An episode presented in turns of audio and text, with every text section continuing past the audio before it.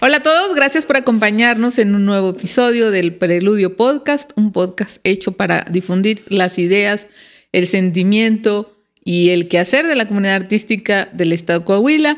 Nos, los saludamos desde el estudio de Campus México, eh, desde la ciudad de Saltillo. Nos acompaña el día de hoy un queridísimo amigo, un músico apasionado, pero también apasionado por las letras, o a lo mejor no tanto, pero eso sí le da de comer, dice él. Mauricio González, bienvenido al programa. Muchas gracias, Anelia. Muy padre todo. Este, qué padre conocer espacios como este. Gracias por la invitación. Eh, y bueno, vamos a empezar, vamos a hablar a ver qué, más sale. Aparte de la plática que ya nos echamos ahorita. No, al este, contrario, gracias a ti por acompañarnos. De las letras y las leyes. De las letras, y las, sí. Las leyes y las normas también. Las leyes y las normas. Pues es que las leyes son puras letras, compadre. Puras letras y leyes. Letras y, letras y, y, trámites y cosas. Pero de las dos cosas estoy, estoy muy orgulloso y apasionado de las dos cosas. Qué bueno, porque, porque quien no hace lo que le gusta realmente no es feliz. Exactamente, exactamente. Pues sí, feliz de estar aquí. Mi nombre es Mauricio, como ya lo dijiste. Soy apasionada de la música. Desde niño estudié música, me gustaba la guitarra, el piano.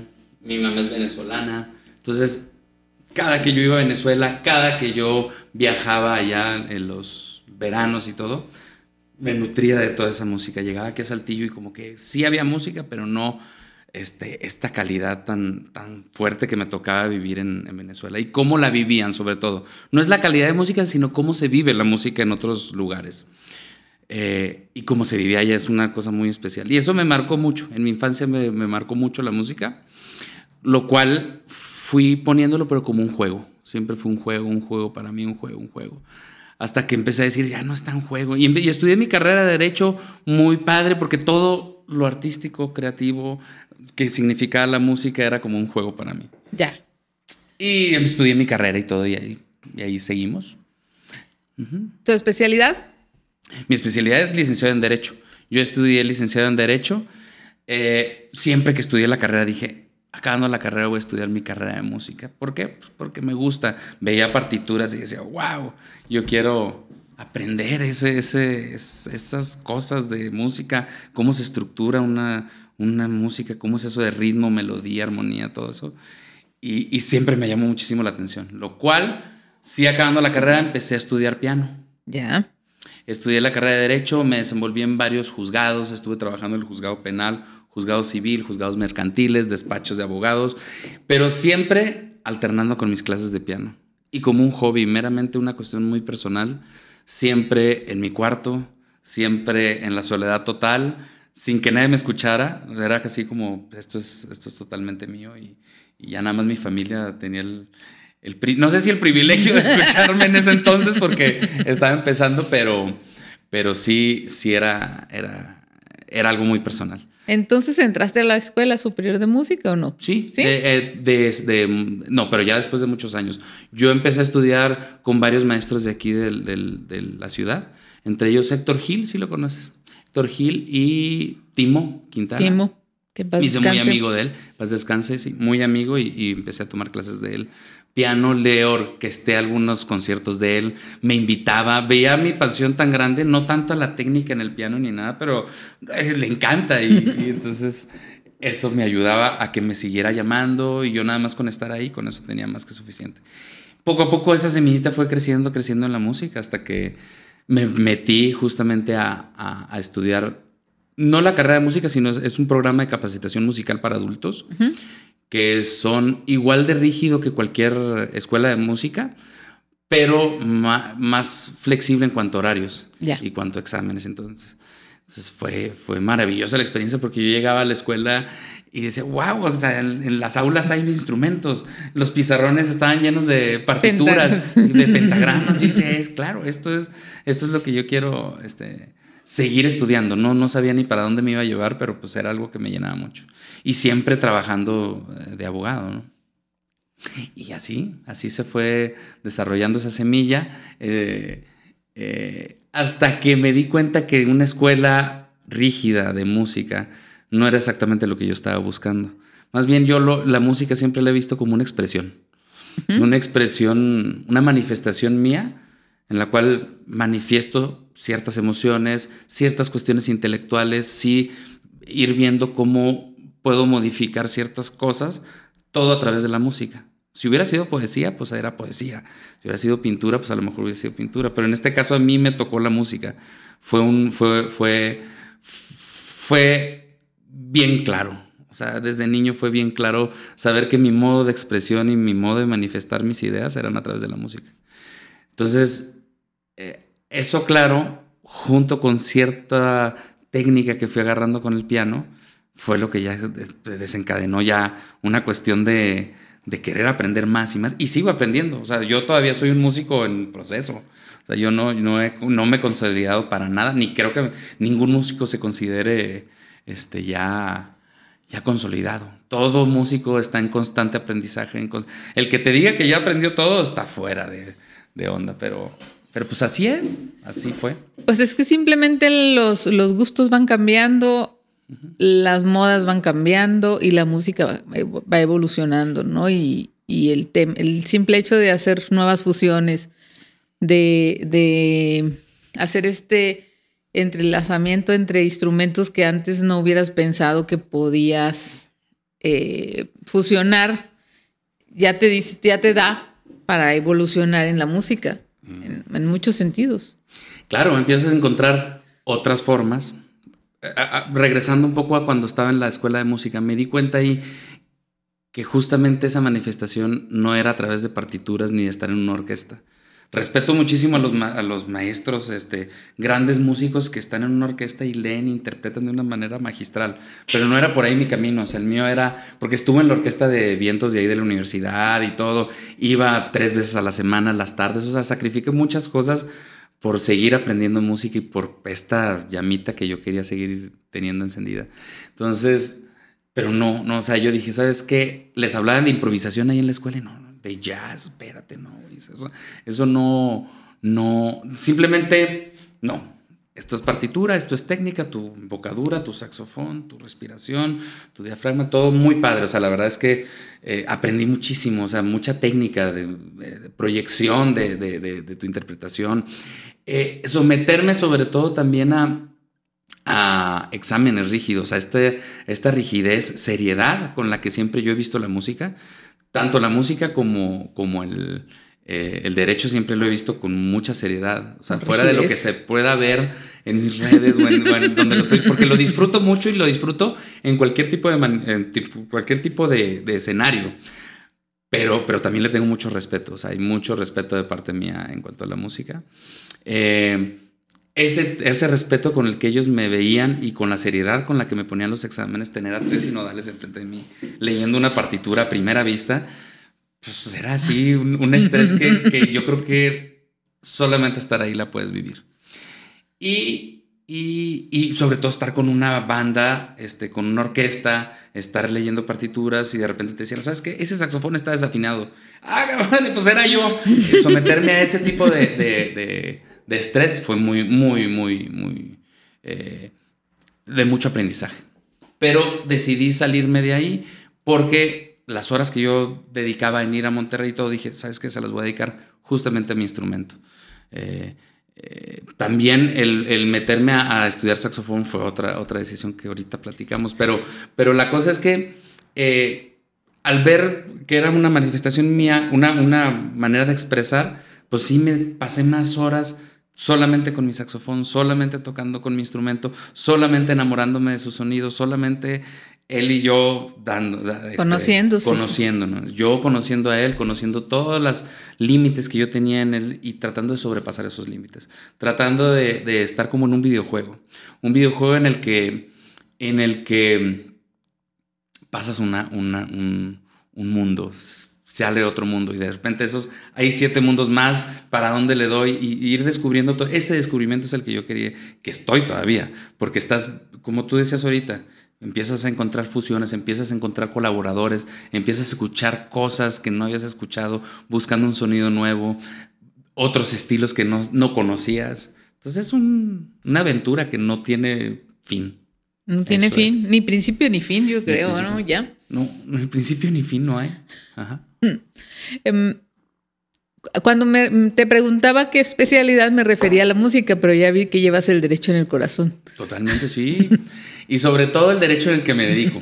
Em, bueno, después de estar también eh, eh, estudiando mi carrera, me fui a hacer mi maestría en, Monterrey, también en la Universidad Autónoma de Nuevo León, en métodos alternos de solución a controversias. ¿Qué significa eso? Solucionar nuestros, nuestros conflictos de otro tipo de, desde otro tipo de métodos, no, no yéndonos más bien a lo confrontativo, sino a lo preventivo, número uno, y después tratar de generar un vínculo de comunicación entre las partes y podamos solucionar de, una manera pacífica. Entonces, e, e, esa maestría también fue, fue algo que me marcó muchísimo porque dije, bueno, el derecho también tiene sus diferentes, eh, sus diferentes caminos. Entonces, ¿por dónde me voy? ¿Por penal, civil, mercantil, y fiscal? Eh, pues no, era más bien entender lo que es el conflicto, estudiarlo y eh, solucionarlo de una manera pacífica. Entonces, a través de técnicas que aprendí en la, justamente todo de negociación, de, mediación, de entender qué es una mediación, qué es una conciliación, tratar de prevenir y tener esta justicia alternativa que todos merecemos aquí. Entonces, en la notaría con mi papá también estuve trabajando. Mi papá es, eh, es notario público todavía, lo que pasa es que ahorita ya no tiene nombre, número y ya no, ya no ejerce. Pero de todas maneras, mi papá siendo notario con su número, yo me metí a trabajar con él. Y esto también me dio oportunidad de estudiar mi carrera de, música, de estudiar mi maestría y desarrollarme eh, plenamente en la profesión que yo siempre quise, que era justamente derecho aplicado a la prevención. A través de la notaría también hacemos mucho ese, esos trabajos, firmar contratos, negociar, este, estar como de una manera eh, este, imparcial con las partes. Es una labor meramente notarial, la cual aprendí en la maestría y la desarrollo actualmente en la notaría. Y la desarrollaba ahí y la desarrollé en la notaría. Y justamente también estudiar mi, mi, pasión también, que era la música. Entonces, la verdad es que me, soy muy afortunado en tener esas dos eh, carreras y, irlas fusionando poco a poco. Mira, y, y, fíjense que así lo conocí en la notaría, sin saber que era músico.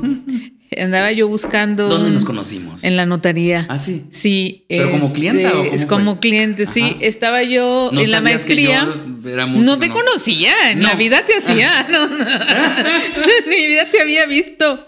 Este. Entré a estudiar la maestría y necesitaba la cédula profesional de la licenciatura que nunca había tramitado. Porque yo soy comunicóloga y entonces, en su momento, cuando vi que era mucho problema hacer el trámite en un pueblo como el mío, en una ciudad pequeña como la mía, dije, bueno, total, ni, ni, voy a ejercer periodismo como para requerir una cédula, ni soy abogada, ni soy doctor, ni soy ingeniera, que es como los que necesitan tener de a fuerza una cédula. Okay. que queden. Pasaron 20 años y, no había yo sacado la cédula hasta que entré a la maestría y me dijeron, necesitamos tu cédula para, como requisito. Hablé aquí, pregunté, me pidieron, me dijeron que se iba a tardar, no sé, como ocho meses en irse a la papelería y regresar y todo. Y tenía una amiga en México, que por cierto va a estar en la próxima temporada.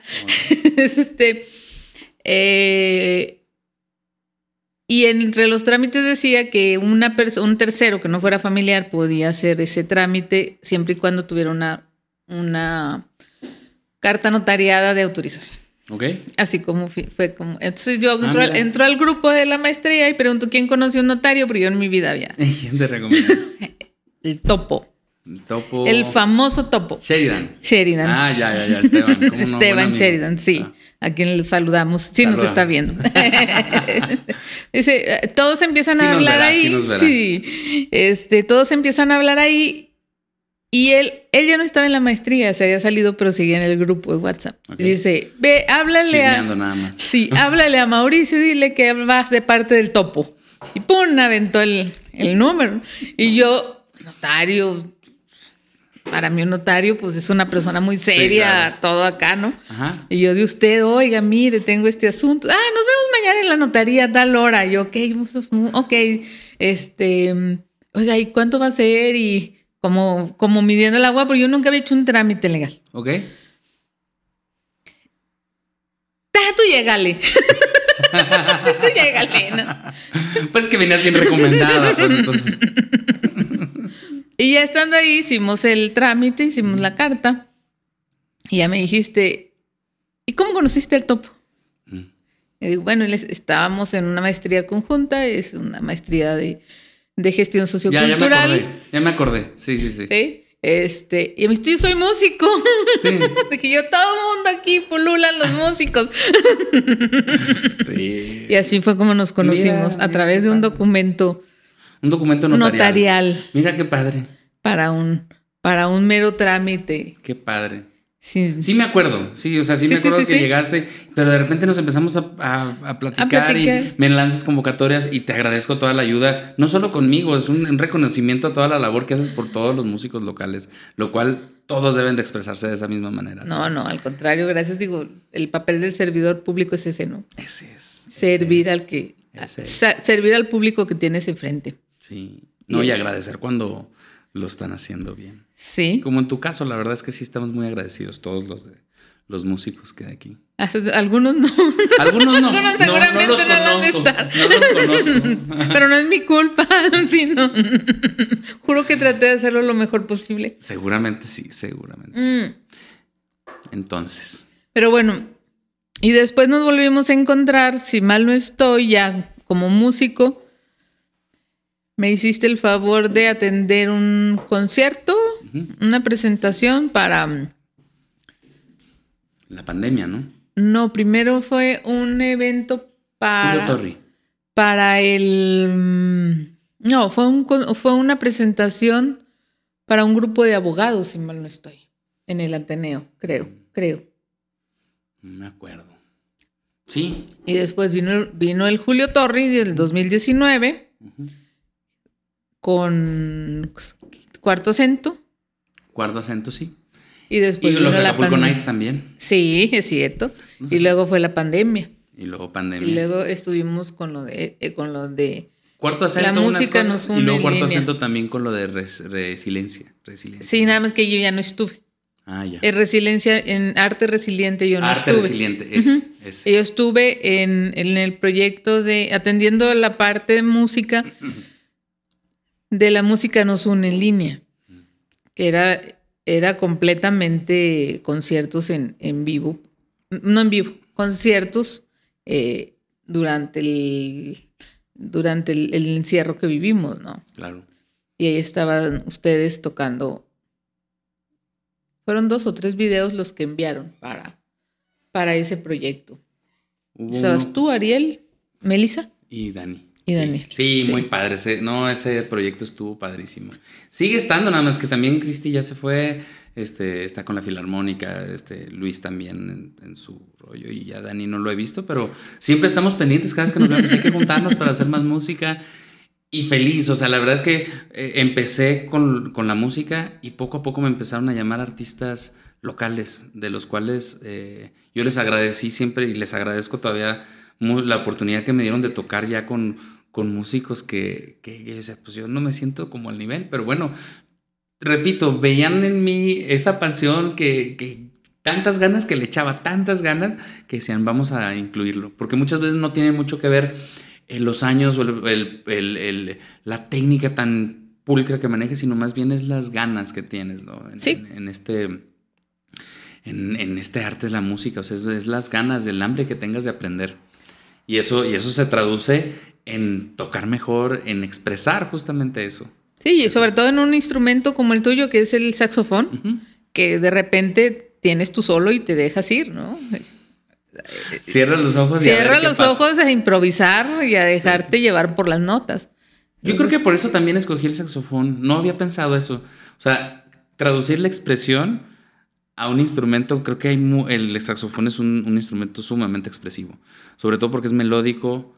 Este, eh, y, y al ser un instrumento, sí, eh, digamos, muchos dicen que emula la, la- la voz humana y todo.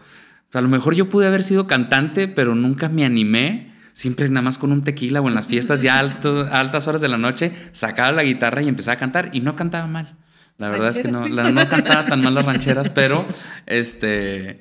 Eh, el, el, pero no, o sea, yo estando así, saca una guitarra y canta, no, o sea, es casi imposible. Últimamente me he estado como dando oportunidad de experimentar ya, ya, ya, expresar con la voz. Pero el saxofón más o menos permite eso, este, cantar con, a través de un instrumento y que el instrumento se empiece a volver parte de ti, que puedas empezar a expresar este, a través de ese instrumento, para mí fue como un alivio decir, ok, antes del, entre el público y yo, hay un, hay, un saxofón. Hay una extensión. Hay una extensión de mí, pero estamos, o sea, no soy yo. El saxofón está conmigo, me explico. Es como un compañero con el que tienes ahí en el escenario eh, y te ayuda. O sea, no estás como solo ahí.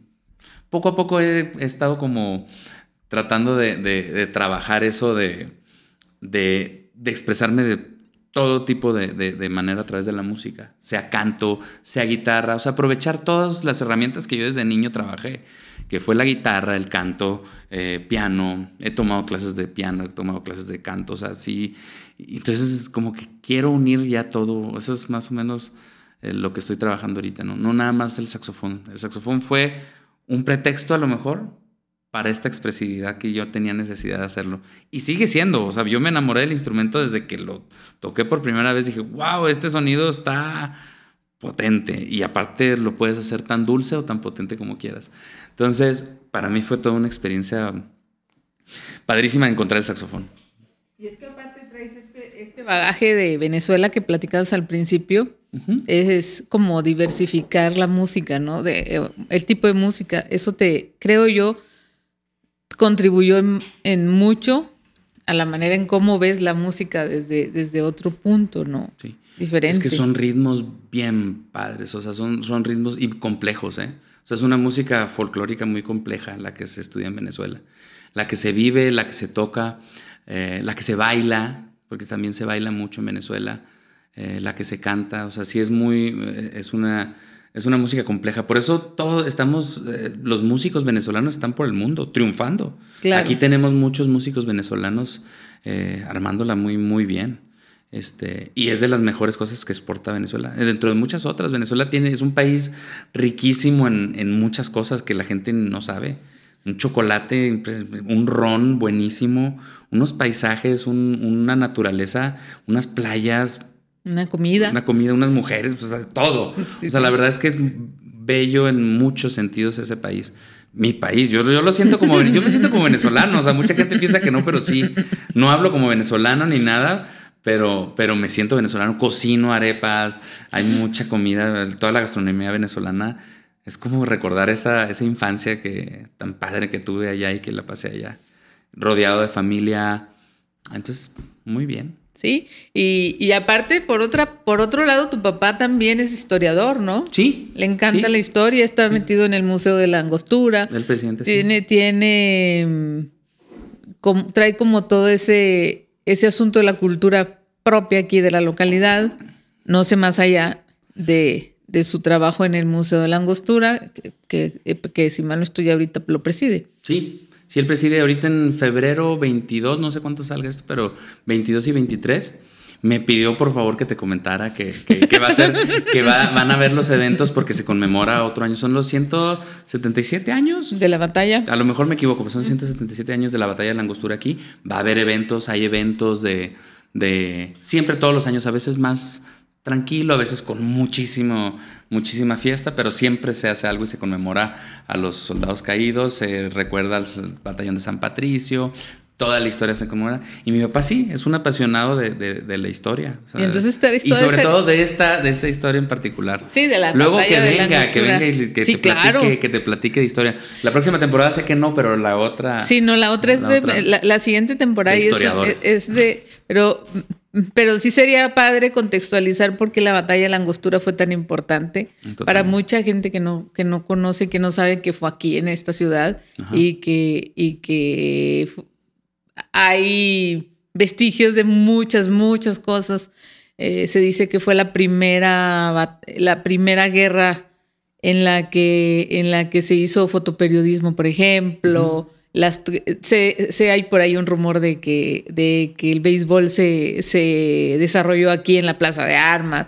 O sea, cuestiones de ese tipo que tenían que ver con las tropas norteamericanas, que se, ganó, que pasé exactamente. ¿Dónde, por dónde entraron? Que la escuela es una batalla que se hizo, eh, fue, fue en contra de Estados Unidos. Sí, exactamente. En esta, expansión que ellos estaban teniendo en épocas de Santana. Y que tenemos una escuela aquí que está llena de soldados norteamericanos que murieron en la batalla y esa escuela sí tiene sí fue panteón. La historia del batallón de San Patricio, pero muchos no saben que los irlandeses se pasaron de se pasaron de lado. Al ver esta, batalla, sí, al ver esta batalla tan injusta que estaban este, los americanos contra los mexicanos, injusta porque aquellos tenían otro tipo de armamento y acá nosotros con piedras y, y defendiendo, vieron la guerra tan injusta que se cambiaron y fueron todos fusilados.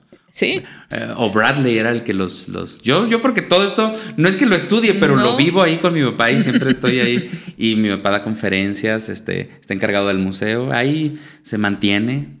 y, poco a poco se va, se va, se conmemora sobre todo a los soldados caídos ahí, en ese sitio. En, el sitio de la Angostura, que está aquí a la salida sur de la ciudad, hacia, hacia Zacatecas, Este, y, que, y que sobre todo se ganó por estrategia, ¿no? Por, conocimiento del terreno. Que te platiquen las conclusiones los historiadores, porque yo podría dar la mía, pero no va a ser tan, eso es ni lo tan que acertada y son inventos míos. Y mejor los que estudien. Carlos Recio la cuenta muy padre. es, que, es que el maestro es muy, sí, muy, no, maestro. genial. Genial. Pero no, bueno. yo una vez a hablar con él siempre, o sea, y platícame más, ya nos y platicamos la historia tan, tan padre que es, órale, sí. Sí, este, y entonces tú traes todo ese bagaje. Por un lado lo venezolano, por el otro lado la parte histórica por parte de tu papá. Y entonces, ¿cómo no poder ser tan apasionado de una y otra cosa?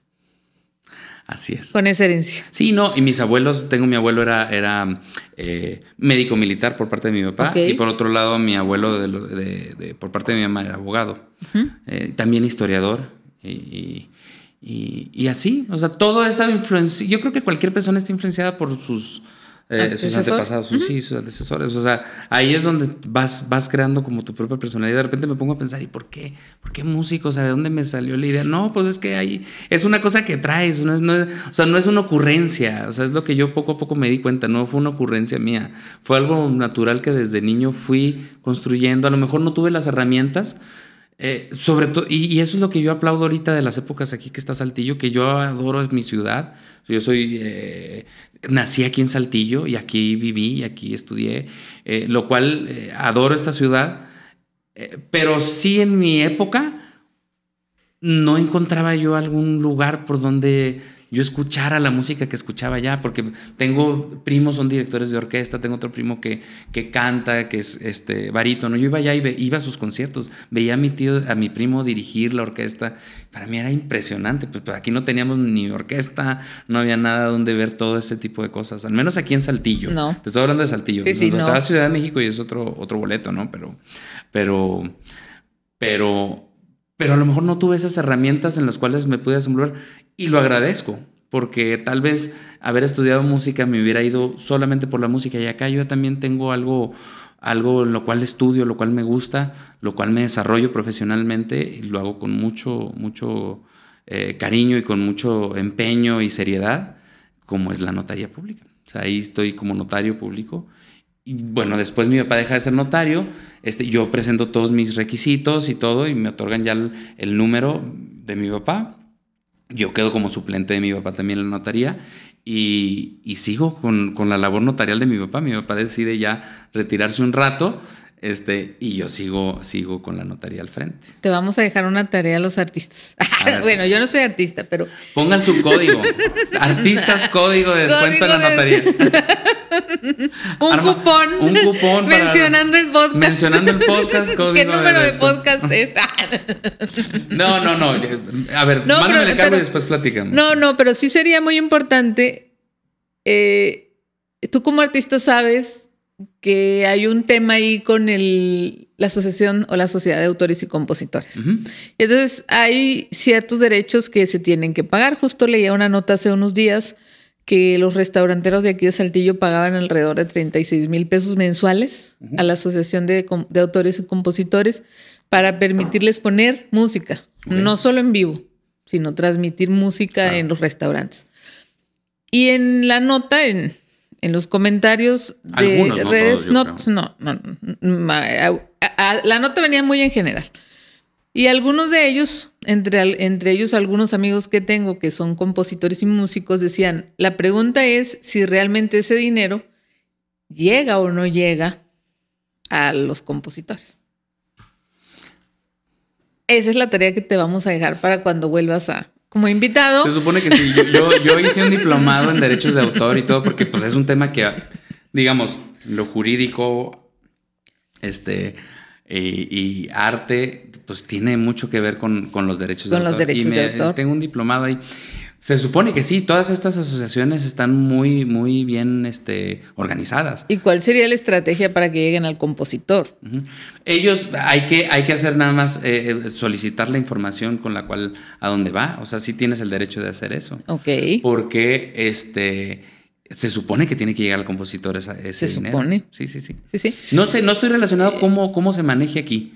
O sea, la verdad es que eh, poco sé de cómo esté aquí en la ciudad, pero sé en general eh, que estas eh, eh, están en todo el mundo. O sea, la verdad es que... Sí, sí, están en todo el mundo. Digo, Y tienen una lista de millones de canciones que todas son parte que ellos representan a una, a una firma más grande. sí, de, de- de hecho, casi prácticamente todas las disciplinas artísticas tienen sus asociaciones que se encargan, más que asociaciones, como son como agencias, para, a, a- a las que autorizan para cobrar sus derechos de autor o sus derechos de, de, este, de creación, ¿no?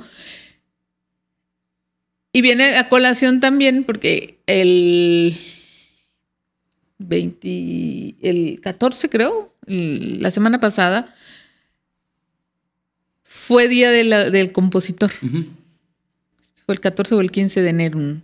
ya- más o menos. 14, El, 15. sí, el 14 y el 15 de enero. Eh, y hay, hay- una parte muy interesante, el, saber que hay una asociación de autores y compositores que luche por esos derechos, porque pues claro, es un trabajo intelectual que tienen Claro. todo, Derecho. todo artista y que debería de recibir una compensación a cambio de, de lo que ofrece al mundo. Imagínate que seríamos sin José Alfredo Jiménez. Totalmente. Y si él no hubiera recibido sus derechos, los derechos de su obra. ¿no? Claro. No, y ahorita en la tecnología, como, como está también, este, cómo está regulado ahorita en internet. Antes era, ahorita tú subes un video con alguna canción, Y vamos. fragmentito y para abajo. No, de hecho, te, eh, a mí me ha tocado eh, pa- para el festival de guitarra que me, que me, donde me subo, a me sumo a participar,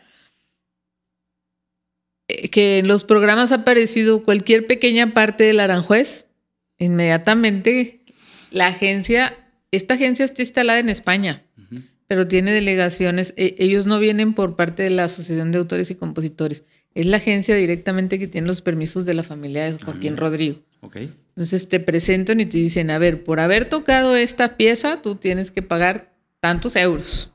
Y le depositas a la agencia española, Ok. no le depositas a la agencia de México. Ok. Entonces, eh, y corres el riesgo de que te levanten una multa por no haber pedido las partituras originales. Va.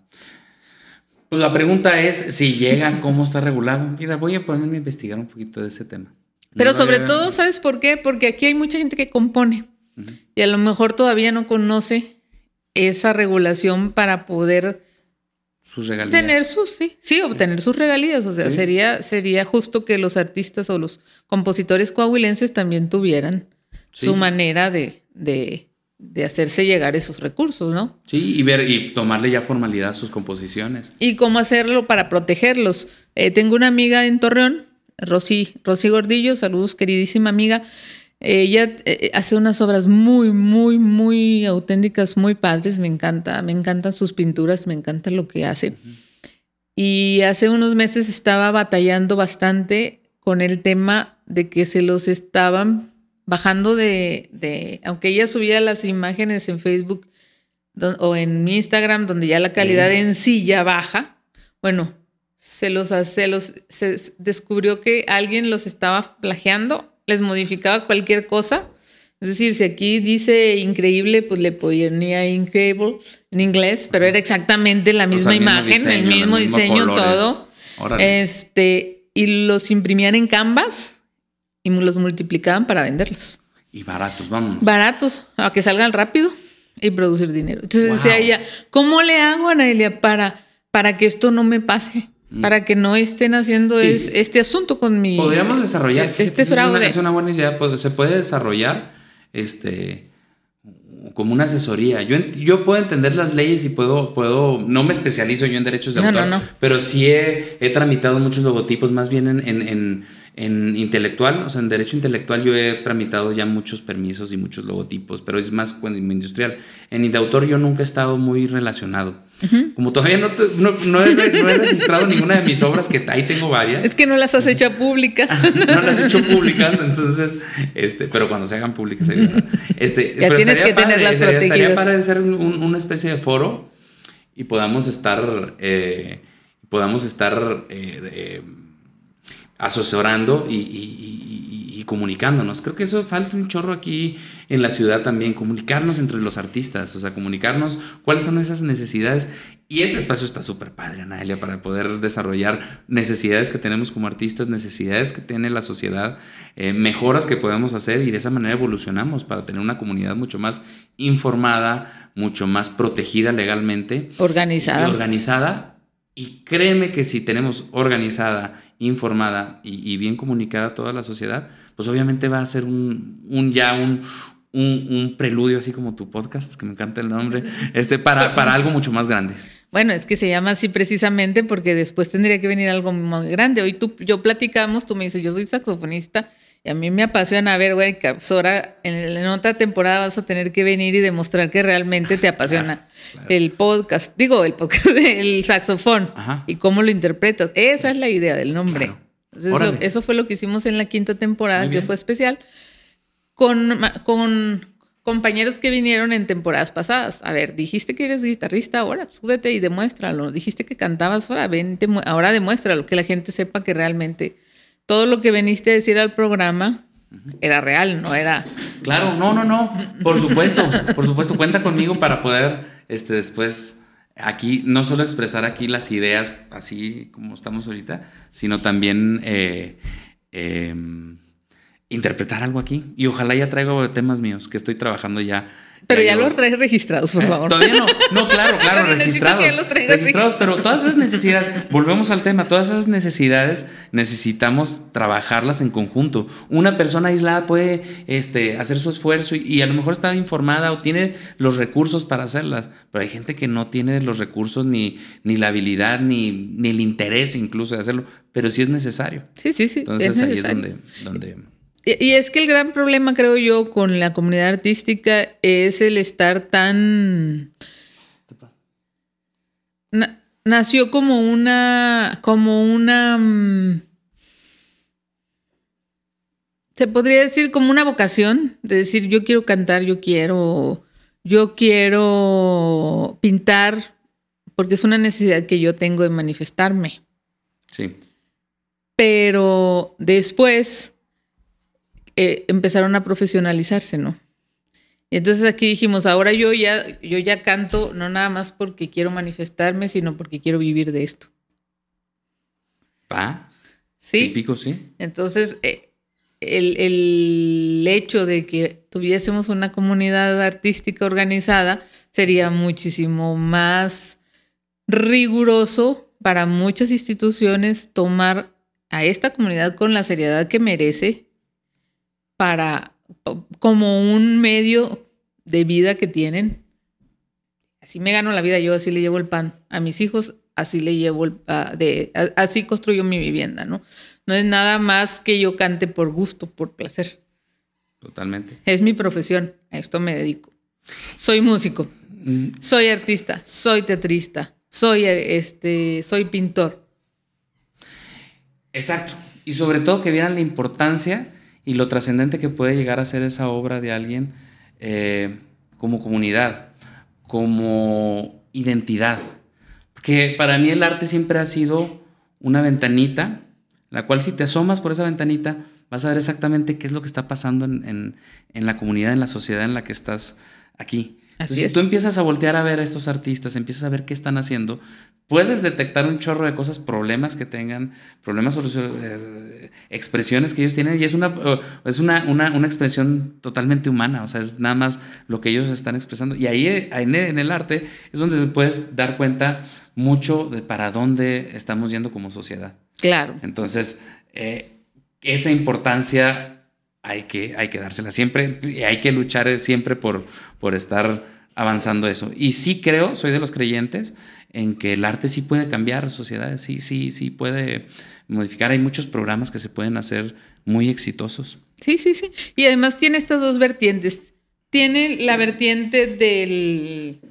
Este, tiene la vertiente del, del servir como con una función social Para, el, para el esparcimiento, para la manifestación de las ideas, para la resolución de, de, ideas, una herramienta de pensamiento, pero también tiene la función de ser una profesión para la vida. Sí.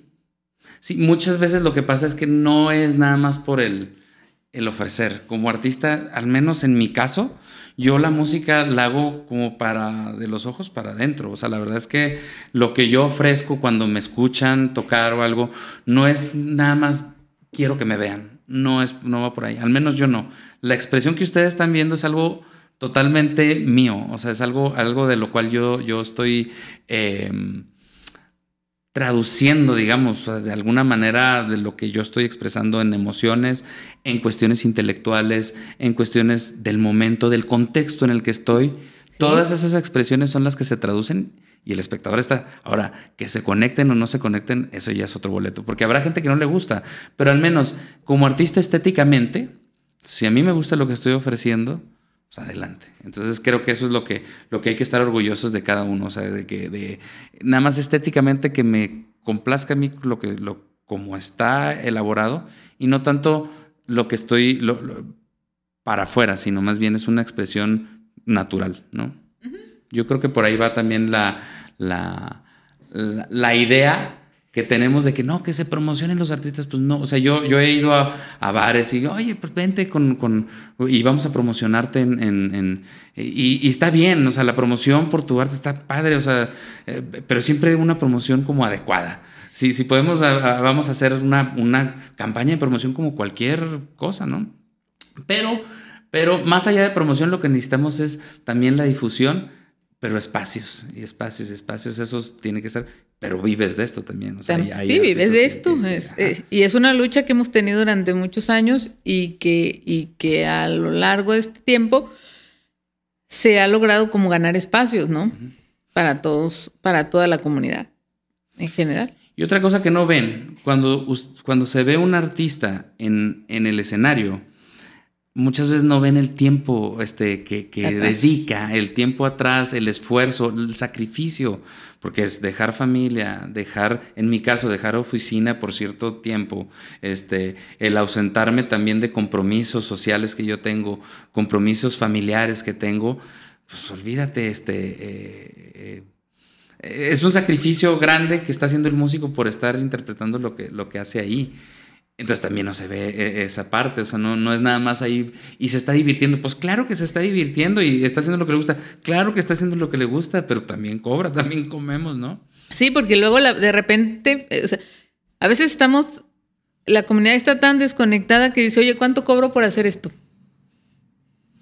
¿Verdad? Sí, claro, claro. Ajá. Porque hemos estado a veces tan apartados de lo que hacemos por estar buscando la comida, por estar buscando, por o por estar haciendo otras cuestiones, que no tenemos el rigor para valorar lo que estamos ofreciendo en el escenario. Exacto. Sí, sí. Nos falta, hay falta de carácter también de parte de los, de, los artistas, al menos aquí yo, yo sí lo veo. Y de capacitación, que, que deriva de lo mismo. Una comunidad organizada más o menos tiene estas bases de de saber por lo menos qué es lo que esto, qué, es lo que está detrás de lo que estoy ofreciendo, como para saber cuánto debería de costar. Exacto. Una hora de, una hora de mi música, por ejemplo. Muchas veces no saben ni cuánto, ni cuánto cuesta. Exactamente. Y a veces por tocar, nada más por estar ahí, por tocar. O, porque son cuates, o porque, oye, vente al bar el fin de semana porque no tengo quien, quien lo haga, o oye, ¿sabe qué? Tírame paro, necesito una presentación aquí y allá, o fue acá vino. O sea, puede ser válido una vez. A lo mejor como cuates, ¿no? Pero yo también vivo de esto. Como bien dices, dejo mis compromisos, dejo mi familia por estar ensayando, por estarme capacitando, por estar este, eh, mejorando mi técnica, por estar buscando una manera de cómo difundir eh, lo que hago, de cómo se reconozca mi trabajo, pues tiene un valor. Sí. Y aprovechar, o sea, eh, si te dan un espacio, aprovechalo al máximo. Yo, yo diría eso. Tienes un espacio, aprovecha, grábate un video, haz lo que tú eh, más quieras, graba el audio. O sea, hay muchas maneras ahorita tecnológicamente de hacer algo, algún producto. Registro. Hacer un registro y documenta eso. Me acuerdo la última 2019 en un eh, concierto en un festival de jazz eh, que se organizaba aquí en el, en el Ateneo con mi amigo Timo. Él falleció en el 2020, creo. Fue con la pandemia. 2020, falleció. Bueno, 2019 fue el concierto. Este, y yo, yo me fui y me dijo, oye, te invito a tocar el saxofón. Sí, dos días antes estábamos ahí ensayando y una piececita muy padre. Ahí está en YouTube. Eh, pero, eh, y yo dije, no, pues sí, pues dije, no, no, no, o sea, yo quiero grabar esto. Le dije a mi amigo Carlos Mesta que le dije, oye, te, te, llévate del audio, me cobras, no me cobras lo que sea, pero pero, pero llévate y llévate unas cámaras. Y es un recuerdo bien padre que tengo documentado. O sea, documenten todo. Antecedentes de, de, del concierto en el cual estuve. Entonces fallece mi amigo el año siguiente y gracias a Dios y gracias a que estuve eh, una tarde, unas horas antes de la presentación ahí en el Paraninfo eh, del Ateneo, un, teatro aquí en Saltillo padrísimo, eh, pude tener documentado eso. Entonces no solo es un buen recuerdo, sino fue un gran promocional. O sea, la verdad es que la gente se hizo no viral, pues, pero, pero sí, sí visto por mucha gente todo lo que yo grabé ahí el audio. Y fue tan sencillo como grabar, sacar una línea, grabar el audio con una interfaz y, y, este, y documentarlo en un video. Muy padre. O sea, ahí te lo, a ver si ponemos el link ahí o yo lo pongo ahí en los comentarios para que vayan y vean ese concierto tan padre y esa presentación tan chida. Entonces, documentar eso, con la tecnología que tenemos está muy padre. O sea, los foros están muy padres como artistas, pero también hay que aprovecharlos. O sea, no nada más es ir, tocar, ya me voy, ya me pagaron lo que te hayan pagado, si fueron unas cervezas, lo que sea. No, aprovecha esos foros. Es lo que yo, yo más bien este, hago. Y así, y así documentar todo. Sí, claro, y aprender de lo que está mal y lo que está bien porque quedó registrado. Exacto. A veces nos da mucho miedo estar registrando todo. Pero eh, eh, justamente, pues también como aprendizaje, este, y como ir educándote en qué es lo que puede salir bien y qué es lo que puede salir mal, pues es muy productivo para ti. Sí, por eso yo ya no he hecho madres aquí cuando voy a empezar y me equivoco, porque luego hay gente aquí en la producción que empieza el programa cuando yo estoy echando un madrazo y le digo, espérate, ya somos un programa serio. ya no, ya no, con esas cosas no. Entonces, bueno, pues qué más temas. O sea, el pues eso es. Documentar todo, este, promocionarnos y darnos esa, esa dignidad que tenemos, que, que, está como artista y como músico, eh, en el cual el saber el tiempo que se le invierte al instrumento, los equipos, o sea, un equipo de audio no es barato, no. un instrumento no es barato y sobre todo si quieres ejecutar un instrumento bien, formalmente de gama alta, son caros. O sea, si, si, hay, un, si hay una inversión ahí fuerte de cualquier músico. Es algo que yo también eh, eh, promuevo mucho y, estoy en constante, como decir, no, yo no, ¿qué más quisiera yo tocar en este? Pero si no, hay, si no hay una retribución ahí. Sobre todo son cuestiones también como de energía. O sea, la energía que yo le voy a poner a tu, a mi presentación va en base también a la energía que tú le pongas a lo que yo voy a, poner. O sea, eh, me explico. O sea, todas las ganas que yo le voy a poner también, híjole, pues si no va a haber, se siente como una como que no hay, no hay esa reciprocidad. Y cuando las cosas fluyen muy bien, pues, pues, las cosas salen bien. Y yo me voy a esforzar por dedicarle todo ese tiempo y el tiempo necesario para que todo salga muy bien. Por eso, ah, pues medio te pago, medio toco. Medio te pago, medio te hago esto. No, no, no. Como dice el dicho, pues aquí haciendo como que trabajo, porque como hacen que me, como que me pagan. Pues sí, pues no, no, eso, eso, eso exactamente. Entonces no, no, no es así, o sea, la dinámica no, no, no puede ser así. Entonces esta es una educación que tenemos que ir desarrollando. Que se vuelva parte de la cultura de nuestra comunidad, que se puerta parte, que se arraigue aquí. Eh, es un sueño difícil, este, pero, pero sí, sí, sí, sí se puede. O sea, podemos ir dándonos a, a, conocer, eh, respetando los, los, los, tiempos de. Los tiempos, no, la, la, la, el, el, tiempo y el esfuerzo y... que está poniendo y el trabajo. Porque es un trabajo. O sea, muchas veces se romantiza mucho la música y, ay, qué padre que, que tocas música, qué padre que lo haces.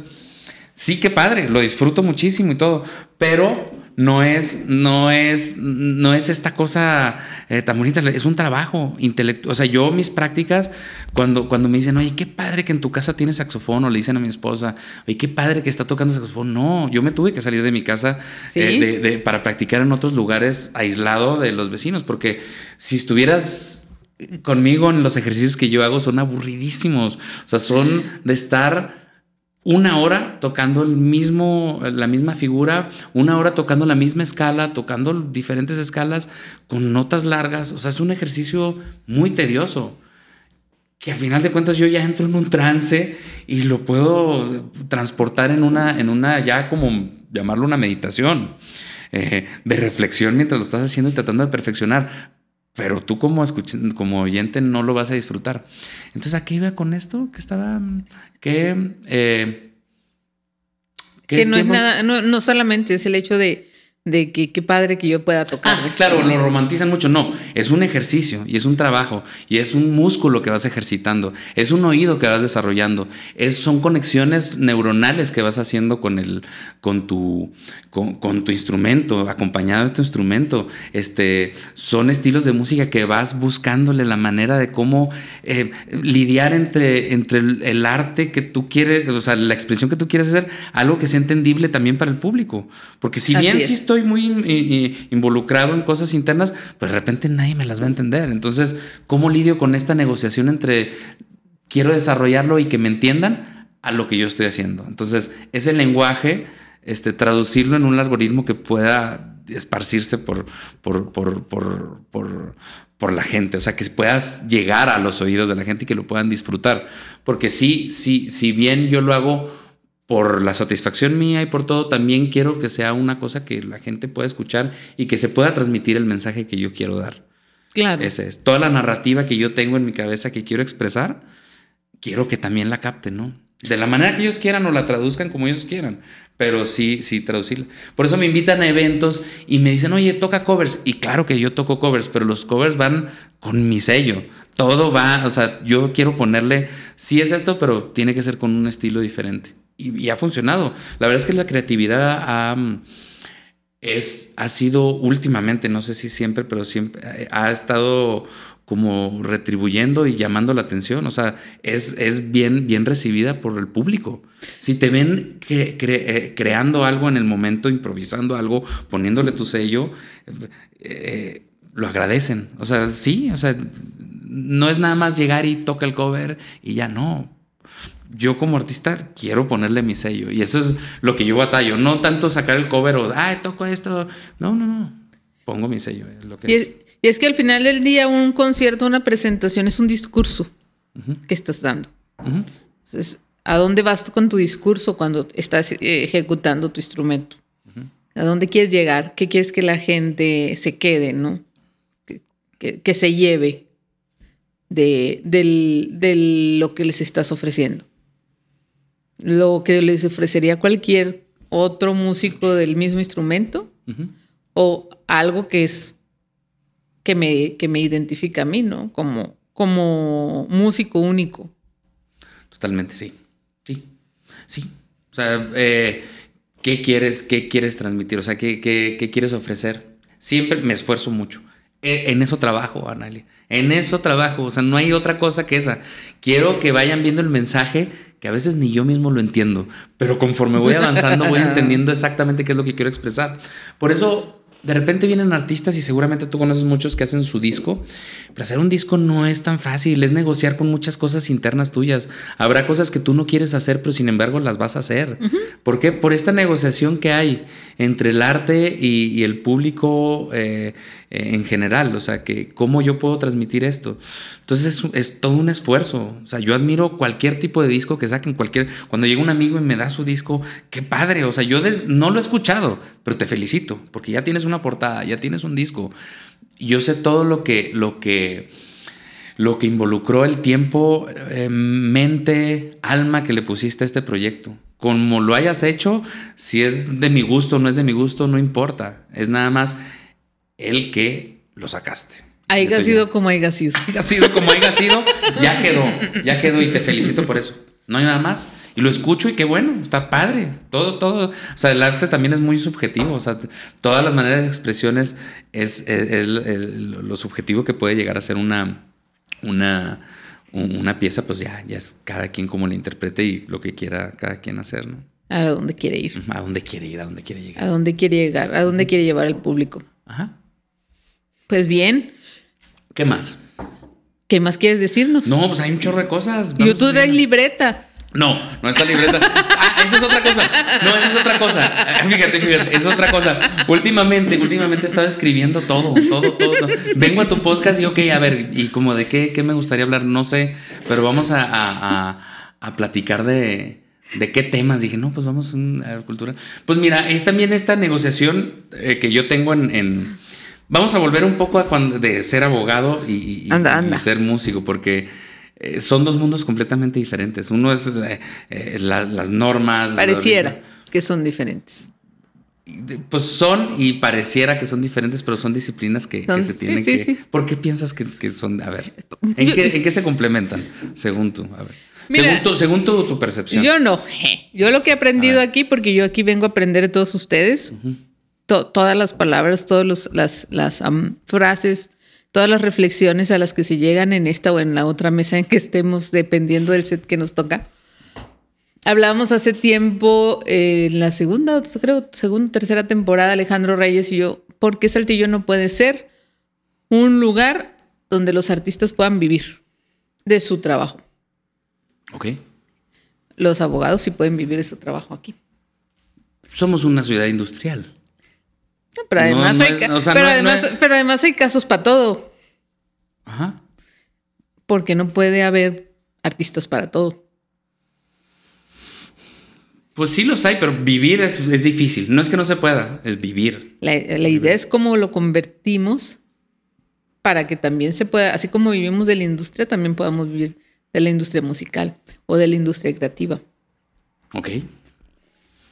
Falta entonces abogados que nos, podamos poner las reglas en claro. Eh, ¿Será, falta de reglas o, No, más bien sería, yo, hablaría de cómo la disciplina del derecho se convirtió en una forma de vida. Ok. ¿Cómo, hacemos el, ¿Cómo hacemos el, eh, que el entorno artístico también se convierta en una disciplina de vida? Educación. Educación. Comunicación. Foros. Unión. O sea, yo creo que eh, colaboración interinstitucional, ¿qué es lo que pasa aquí? Si bien hay una industria, esa industria también podría, podría de alguna manera apoyar la cultura. O sea, eh, eh, esto es, o el arte. En Estados Unidos hay orquestas de las, de las industrias. Tienen orquestas, digo, son, otros niveles, pero de todas maneras hay apoyo y seguramente las empresas y la industria aquí de Saltillo quisiera, el empresario quisiera apoyar, pero ¿cómo? ¿Les decimos cómo? Sí, Hay, que buscar la manera de decirles Exactamente. O sea, eh, el empresario quiere apoyar a la cultura y hay empresarios muy comprometidos con la cultura, sin duda, aquí en la ciudad, por supuesto. Claro. Pero hay que proponer eso.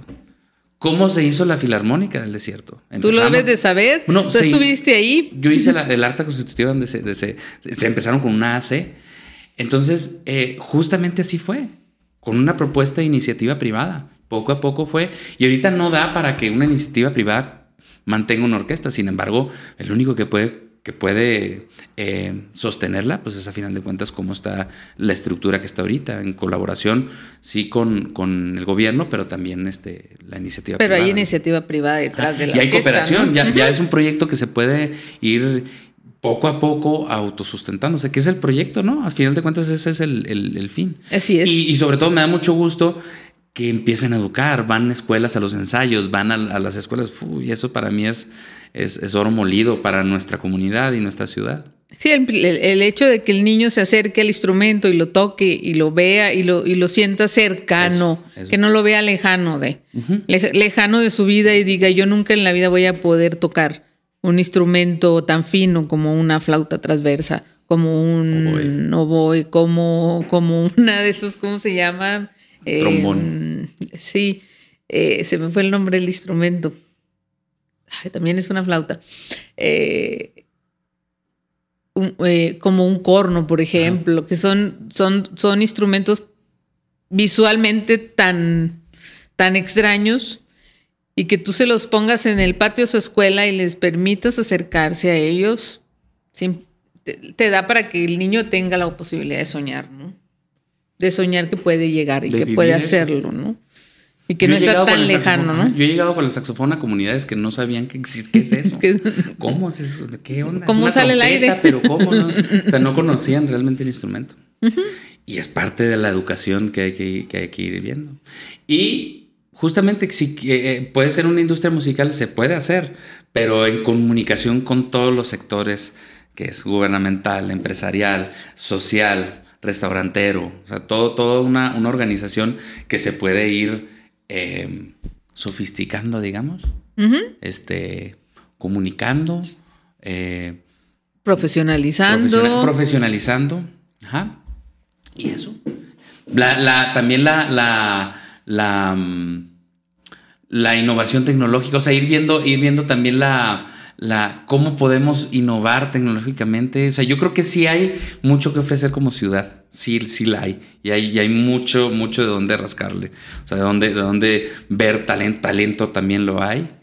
Y poco a poco ir, ir impulsando estos espacios para mí también son, son este, muy productivos para, ir, ir, ir empujando, empujando, empujando sin, sin cansarnos, ¿no? Entre todos. Entre todos. Eh, eh, este es el podcast número 48, grabados, ¿no? A los 48 músicos que, no, no músicos, artistas en general, porque han pasado hasta, hasta señoras que hacen cocina tradicional, han sido más de 50, diga, podríamos hablar de alrededor de 60 entre todas las agrupaciones que se reunieron en la quinta temporada. 60 personas y hemos hablado un poco de sus carreras, así como hoy hablamos de la tuya, de dónde, de dónde te salió la pasión por la música, cómo aprendiste, con quién te involucraste, eh, cómo te gusta crear tu propia música, cómo te gusta eh, crear tu propio concepto. Así hemos escuchado a, a estas casi prácticamente las 60 personas.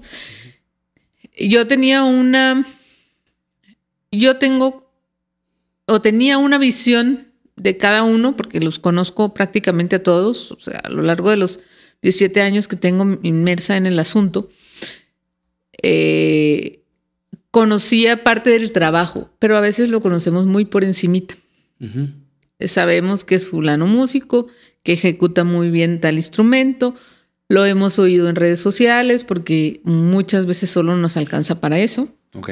Este, Solo, y solo nos alcanza, me refiero al tiempo, al esfuerzo, al mismo esfuerzo, incluso de decir, ah, va a tocar fulano de tal hoy, eh, voy a hacer el esfuerzo de irme de mi casa en tal lugar, en tal colonia, a escucharlo al centro de la ciudad, ¿no? Pero cuando escuchas ya la historia completa, cómo se hizo su carrera, de dónde vienen, por ejemplo, yo uno dice, ah, sí, claro, es músico de mi ciudad. Y resulta que no, la mayoría no, no nació en Saltillo. prácticamente ninguno nació en Saltillo, así como de los 60 hay como cuatro o cinco que son saltillenses de cepa. Todos los demás vinieron de los municipios, este, de, sí, sí, sí, la mayoría son coahuilenses, pero no nacieron aquí. Entonces, ¿cómo hizo su familia un esfuerzo para mandarlos a la escuela superior? de música, a hacer una, a, trabajar o a estudiar en una pasión en la que la familia no estaba así completamente convencido de que iba a vivir y cómo su pasión les ha permitido eh, sobre, sobrellevar, llevar una vida digna, hacer un esfuerzo, pero a la par han tenido que llevar otras actividades a cabo para poder sobrevivir.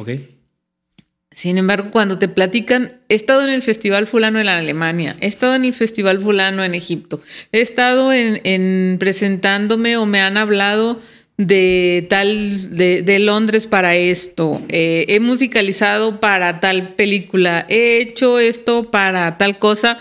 Ay, chingado, ¿dónde, ¿dónde has estado todo este tiempo que yo no sabía? O sea, cuando ya vas conociendo la historia, te das cuenta de la importancia que tiene la comunidad. Exacto pero, pero ha estado como muy eh, hacia el interior de cada uno. Nos hace falta como decir, a ver, este músico no es nada más músico porque va y se para a tocar en el restaurante fulano, eso lo hace para sobrevivir. Sí. pero hay, hay lugares, hay eh, partes del, del planeta, ya no estoy hablando ni siquiera del país, en el que se les reconoce el talento que tiene. Entonces, ¿dónde está eh, habría que revisar muy bien las políticas de Estado para que se distinga y se reconozca esos alcances que ha tenido el artista que hacer por sí mismo, ¿no? Sí, sí, sí, sí. definitivamente, o sea, el, el reconocimiento, pero eso va creándose poco a poco, la cultura, estos espacios, hablándolo Hablándolo, tienes que, hablarlo. el que lo estemos hablando ya, ya, es, una, ya es como decir, ah, bueno, pues. Y, y, a partir de que también lo vean otras personas y que puedan hablar de este tema, creo que sí se va hablando y se va, se va también como, como, como, como te dije, ir empujando también al reconocimiento a esta, a esta destreza que tienen, que es impresionante. O sea, digamos, la música como está compuesta y como está organizada en el... En el eh, es una maravilla como está organizada en notas y cómo está todo, pero en realidad son frecuencias de las cuales es, es una cosa muy complicada, de, alta complejidad. O sea, e, en el caso de la música, te estoy hablando como, como, arte y desarrollo, eh, la música es algo muy complejo, físicamente muy complejo de entender. A lo mejor ahorita tenemos las partituras que está muy claro, es un do, un fa, un, ¿eh? Las notas te lo dicen claramente, pero fuera de eso, todas las frecuencias que se están moviendo en el momento, cómo las vamos escuchando, es algo muy, físicamente muy complejo de cómo, cómo todo se interactúa y cómo se van interactuando los diferentes instrumentos. Y todo lo que está pasando en una orquesta es algo extraordinario, extraordinario físicamente, extraordinario auditivamente de lo cual también educación es la apreciación musical. La apreciación musical. O sea, que eso no es, no es, ay, de repente ya tengo apreciación musical. No, es, es un trabajo, un trabajo del cual te lo pueden enseñar. Claro, yo, yo tuve, he tenido muchos maestros de los cuales todos me han enseñado a apreciar cierta... Y, no es como que, ah, ok, este, está esta pieza y yo, y yo ya la veo y, y la aprecio. No. O sea, la verdad, la primera vez yo dije, no, ¿qué es esto? empecé a escuchar jazz y dije, no, esto es una loquera. Me encanta. Poco a poco empecé, poco a poco empecé, poco a poco empecé a entender lo que es el jazz. Poco a poco empecé a entender lo que era. ¿Por qué, por qué me gusta ese sonido del jazz? ¿Por qué me gusta esa, esa disonancia, ese ritmo? ¿Por qué me llama la atención? Pero es una cuestión que yo empecé a, a desarrollar. ¿Por qué me gusta una orquesta? Porque veo una orquesta en vivo y me gusta cómo suena. ¿Por qué me impacta tanto, al menos a mí? no sabía. O sea, la verdad es que yo no, yo decía, ah, ok, ah, pues es porque me gusta. No, hay una apreciación que va poco a poco tú como persona empujando. Y esa es la educación eh, y, la cultura que tenemos que ir, ir, desarrollando, la apreciación de lo que hace. O sea, cuando tú ves un músico, en el contexto que lo veas, si es en el metro o en un restaurante o en los de los mejores escenarios mundiales, la ejecución, tú lo ves y dices, wow, lo identificas. Esto está muy bien hecho. O sea, lo que está ejecutando es muy. Es en el contexto en el que estés. Y fíjate que me pasó mucho en una de las, de las idas que hice para mi, para mi ciudad, que es una ciudad pequeña. El, municipio es el cuarto más importante del estado de Sinaloa. Eh, pero como hay como la economía es, mm, agrícola primaria, eh, los habitantes de la ciudad son pocos. y no hay escuelas de, de, de, de artes formales. Sí está el maestro fulano que da clases de piano por allá, la Casa de la Cultura que da algunas clases de, de instrumentos o de pintura, etcétera. La señora que nunca falta que, que, enseña a los niños de fulano y sultano a tomar clases, pero hasta ahí. Eso, digamos que es como un ejercicio amateur, ¿no? Y bueno, yo aquí, este es, al final del día, esta es una ciudad capital, tan cercana de una ciudad, de la tercera ciudad más importante del país, que prácticamente están conurbadas, y entonces tienes otros otras miradas del arte uh -huh. y de okay. la estética, ¿no? Ok. Sobre todo cuando estás, cuando, cuando llegas a trabajar en un lugar el que no esperabas trabajar, simplemente la vida te puso, ¿no? Te puso ahí, te puso y pues ya, ya, ya ni para dónde hacerse. Este, no me arrepiento, al contrario, pero te hace ver las... ¿Cuánto tiempo llevas aquí? En Saltillo, 18 años, en la Secretaría de Cultura antes Cocul y en el Inter los dos años que estuve en la Escuela de Artes Plásticas, que sigue siendo parte de lo mismo, como quien dice, que no deja de ser arte, son 17 años y garrita. O sea, okay. prácticamente los 18 años los he dedicado a, al mundo del arte. Bueno, bueno ¿qué me estás? Llego a la ciudad en una de las visitas y empiezo a ver, a apreciar, voy manejando y veo unos, empiezo a ver unos murales. Ah, chinga. ¿Y estos de dónde salieron? Si aquí todo el mundo grafitea. ¿Aquí en la ciudad? Allá. No, okay. en, mi ah, ciudad ya, pequeña, okay. ya, en mi ciudad pequeñita, ya, ¿no? Okay. Entonces empiezo a ver allá en una escuela que está muy céntrica, toda, casi, casi toda la barda. Ay, está muy bien hecha esa chingadera. Entonces, está muy bien hecho eso. ¿Quién chingados ¿Quién, ¿Quién es? O sea, no, no, sé. Sigo manejando, bla, bla. Le doy una vuelta a la ciudad. Me gusta mucho los domingos cuando no hay mucha gente, cuando ya todo el mundo se fue a descansar. Me gusta mucho recorrer mi ciudad y recorrer mis pasos. Okay. Entonces empiezo a, a moverme y por allá en un centro comercial en, el, en, una pared de un centro comercial, o de lo que fue un centro comercial, ves otro mural con el mismo estilo, con okay. otro mensaje. Chipe, a ver, que aquí está pasando algo. A ver, necesito saber. Uh -huh. Decía, le empiezo a tomar, a, a, a notar Estilillo. estilo, los colores, y veo que cada mural va teniendo un mensaje X, un mensaje Y, y allá, y luego me voy a, mm, después de que yo me vine, se construyó un malecón, por ahí pasa un río, y también en, el, en, en ciertos puntos de lo, del, del, puente que, que, cruza el río, también hay, hay dibujos. A ver. ¿Qué está pasando? ¿Qué me estoy perdiendo? ¿De qué me, estoy perdiendo aquí? Entonces empiezo a buscar en redes sociales quién chingo está haciendo murales en Wasabi. Okay, okay. Este. Y encuentro con mucha tristeza que es, es, un chavo, no recuerdo ahorita el nombre, es un chavo, es un chavo que se casó con, también con una chica que, que, también se dedica al arte. Porque dije yo, este, este chavo no nació de no nació de aquí. Es decir, su arte no salió de la nada. Este chico tuvo que haber estado haber sido educado. Ok. ¿Tú lo viste? Yo, yo, lo, yo lo vi en sus claro, dibujos. No, no, claro, tú lo viste. En Al chavo no lo, conocí, no lo he conocido en persona, lo conozco en las redes sociales. Ok, ok. Eh, supe que hizo unos primeros murales en un parque público que hay ahí muy grande eh, y que se lo forraron. Eh, no voy a decir nada de el, las autoridades del momento porque nunca me han caído bien. este, eh, ya dijiste todo entonces. Sí, y no me importa. Okay. Okay. este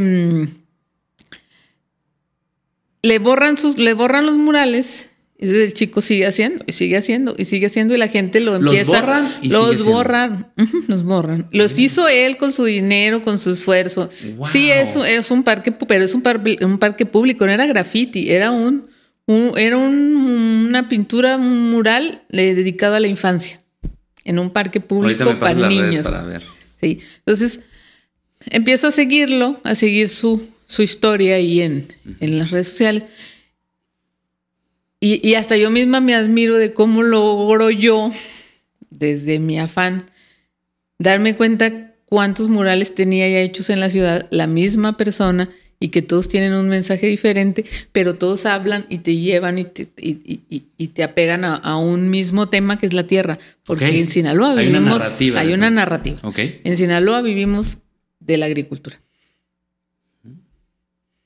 De la que quieras. Esto sí no lo debería decir, pero de la que quieras, pero de la tierra. De la tierra sí, de la tierra sí. Okay, Esto digo, el, el, no en vano el municipio está, nombra, está denominado el, ahora le dicen el granadero de México, siempre ha sido el corazón agrícola de México, porque la forma en sí del municipio es un corazón que va a cambiar porque ya se independizaron ahí unas comunidades y ya no va a ser igual la geografía. Pero ese es asunto de otra historia.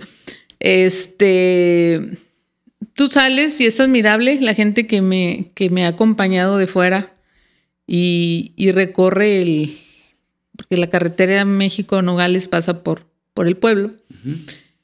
Y cuando llevo gente yo, me dicen, ¿cómo siembra tanto, cabrón? maíz, maíz, maíz, frijol, garbanzo, tomates, eh, dependiendo de la temporada, ¿no? Tomate, chile, chile, este, que le decimos morrona, ya se llama chile bel, eh, calabaza, cebolla, no tanto. Eh, mucha legumbre, mucha exportación. Okay. O sea, realmente la gente vive de la tierra. La economía se mueve en base y todo, a y todo era común, Entonces, cuando tú vas eh, enlazando el mensaje que de este chavo, es como una oda, como un, como un tributo. Es como un tributo a, a, la, a, lo que te ofrece, a lo que te ofrece el valle de la ciudad. En colores, en tonalidades, en, en, modos diferentes de hablar, pero todo lo conecta. Mm. Y, eso es apreciación. ¿Eso es qué? Apreciación. Totalmente. Entonces, entonces a lo mejor la solución interpretación. porque mira, los artistas son artistas. O sea, la verdad es que ellos ya están educados en lo que ellos van.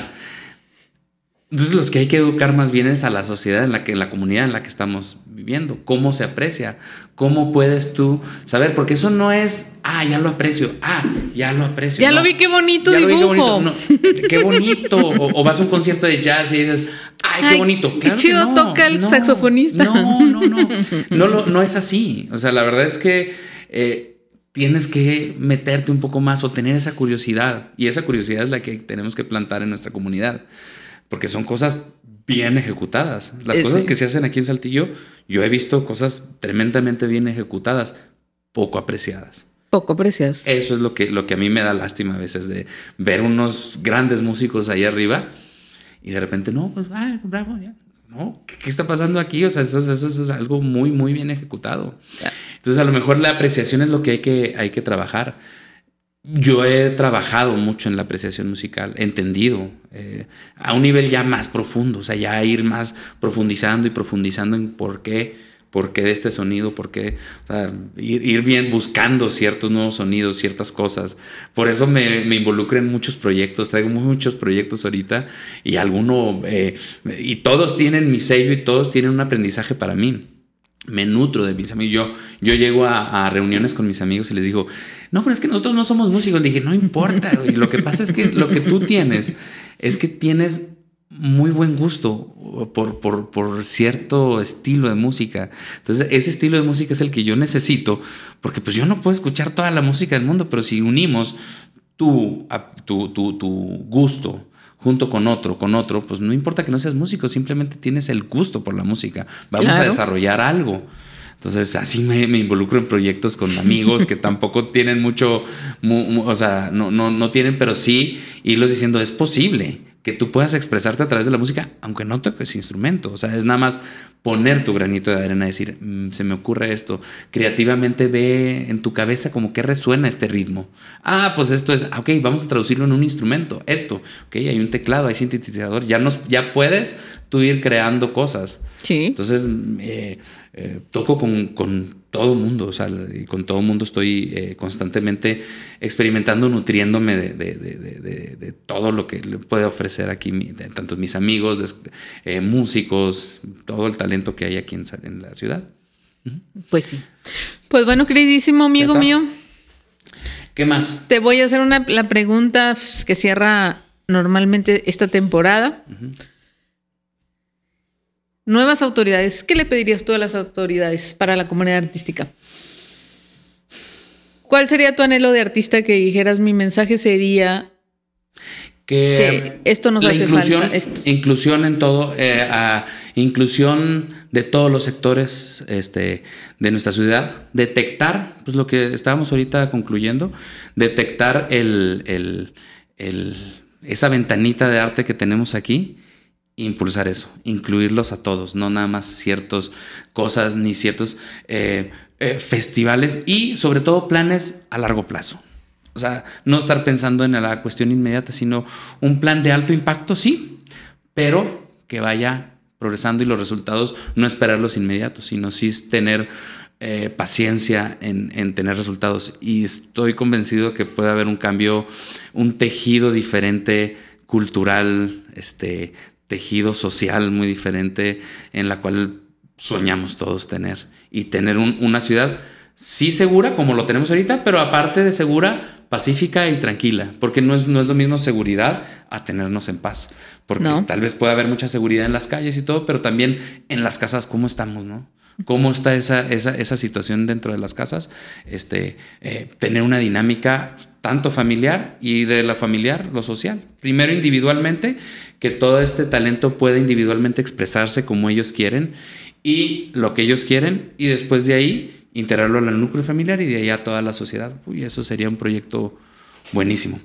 Eh, festivales, por supuesto, este, eh, festivales eh, con, con, una y programas este, también combinando disciplinas. O sea, el deporte también es una disciplina que con el arte no lo asocian mucho, pero el deporte combinado con el arte es una cosa padrísima. O sea, todo, todo, o sea, programas de ese tipo yo es lo que sugeriría.